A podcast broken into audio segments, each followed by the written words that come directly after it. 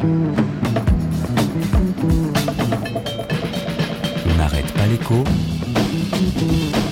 On n'arrête pas l'écho.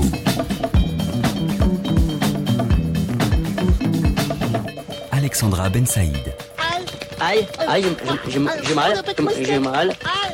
Aïe, aïe, aïe, Aïe, aïe, j'ai- compris ça. aïe.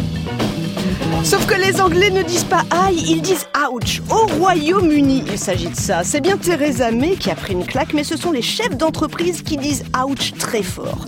Et ce qui leur fait mal, c'est l'incertitude. Faudra-t-il revoter?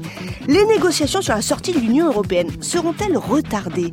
Qui défendra les intérêts des entreprises si le gouvernement est faible?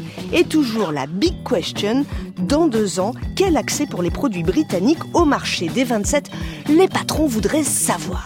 So you got to let me know. Should I stay or should I go? Stay or go, sans certitude, les chefs d'entreprise britanniques n'ont ni le cœur à investir, ni le cœur à recruter, pas vraiment des moteurs pour la croissance, et ça, c'est une mauvaise nouvelle, car l'économie britannique aurait bien eu besoin d'un nouveau souffle. Le premier moteur, la consommation, est en train de ralentir. Et oui, la livre dégringole, l'inflation augmente, le pouvoir d'achat en prend un coup.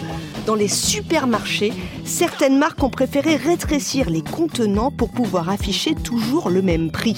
Moins de céréales dans le paquet, moins de chips dans le sachet. Bon, sauf que les Anglais ne disent pas chips, ils disent crisps. Change is in the air.